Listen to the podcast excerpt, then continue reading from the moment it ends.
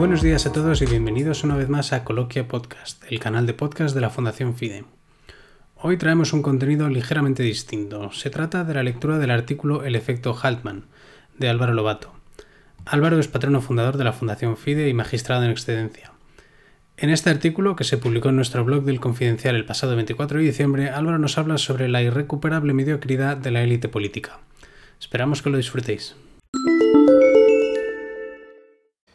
Isabel II, aquella reina frívola, caprichosa y promiscua, a la que le cupo el dudoso honor de arruinar definitivamente la devastada dinastía borbónica, concluyó su vida como la había comenzado, rodeada de una camarilla de fanáticos y corruptos lacayos que jaleaban sin pudor sus histriónicas estridencias.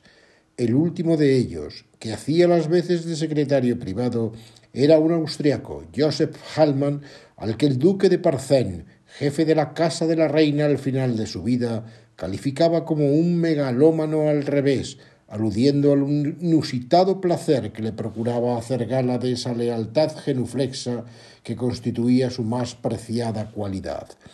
Lamentablemente, aquel infeliz no era una excepción. Formaba parte de esa desdichada tradición de sumisión y servilismo que ha caracterizado nuestra vida política desde antaño. Hoy han cambiado el decorado y los personajes, pero el guion sigue escribiéndose al dictado de aquellas virtudes que hacen del silencio y la obediencia un escalafón hacia la prosperidad y el éxito. Padecemos una élite política que desmerece la sociedad que dice representar, porque sencillamente no es verdad ese mantra, propalado a modo de estribillo esculpatorio por los adalides de la sociología de supermercado, que afirma una especie de identidad genética entre la sociedad y sus representantes, como si nos hubiéramos hecho acreedores a ese infortunio del destino. Me atrevería a afirmar sin género de dudas que prácticamente en todos los ámbitos de la actividad económica, social o cultural, la sociedad española está muy por encima, cualquiera que sea el parámetro que utilicemos para medirlo, de la clase política que la representa y la gobierna. Y hay una razón para ello. Se llama selección adversa, un término acuñado en economía para definir los desequilibrios que se producen en un mercado caracterizado por asimetrías de información e incentivos perversos.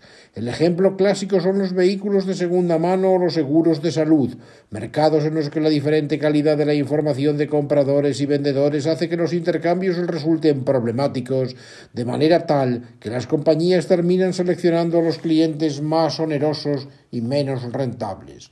Pues bien, en nuestro país, en el singular escenario del reclutamiento político, asistimos a un fenómeno similar.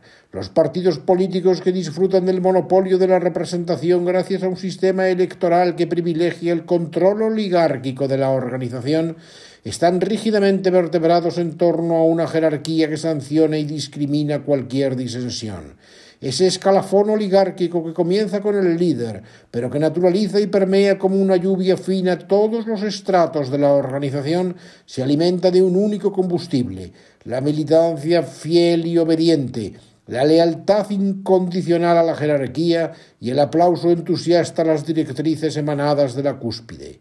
La suprema virtud del militante es la paciente espera, como acertadamente señala Josep María Colomer, profesor de la Universidad de Georgetown, la militancia es sólo una forma de esperar que se le seleccione para un cargo público.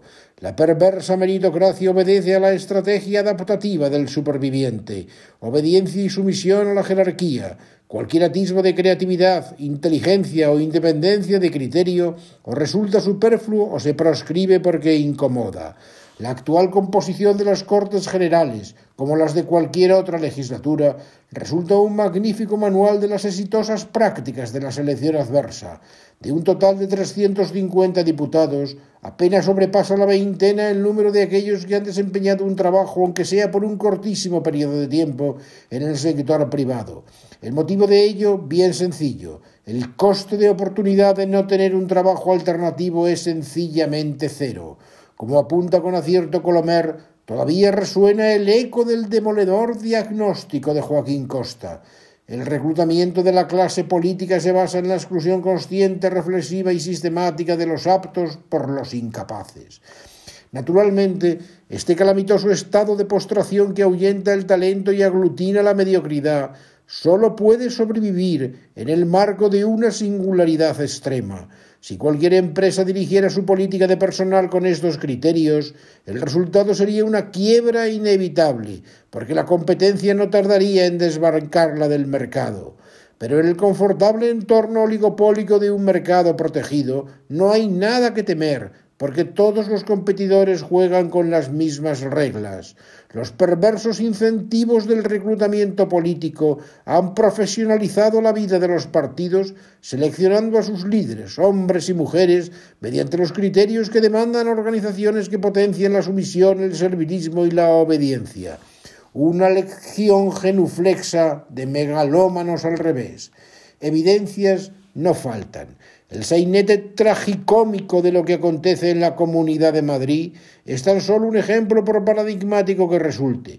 Desafortunadamente no es infrecuente encontrar en nuestra vida pública encargos de altísima responsabilidad hombres y mujeres cuyo único bagaje son los inveterados trienios de paciente y placentero servilismo. Resulta asombrosa la palmaria distonía que existe entre la sociedad española y su representación parlamentaria una variopinta panoplia de maestros, profesores, abogados y funcionarios de toda la. Pero ¿dónde están los emprendedores, los ingenieros, los técnicos, los trabajadores del mundo de la empresa? Desde luego no están en el Parlamento, porque tampoco están en los partidos políticos. Allí solo habita el epítome de la mediocridad. La pregunta entonces es, ¿Cuánto tiempo podrá prolongarse esta situación? Hay un límite objetivo más allá del cual se alcanza un punto de no retorno en la zigzagueante danza de la representación entre una sociedad y sus élites. Pospongo la respuesta para mejor ocasión, pero no deja de rebutirme en la cabeza la amenazadora sombra de esa pesimista teoría de la dependencia del camino que nos advierte de que el rumbo equivocado adoptado en determinados momentos históricos condiciona con el peso de la historia muerta la ulterior trayectoria de futuro. En la lejanía todavía se vislumbra el oscuro espectro de la reina Isabel y de su fiel escudero, Joseph Hallman.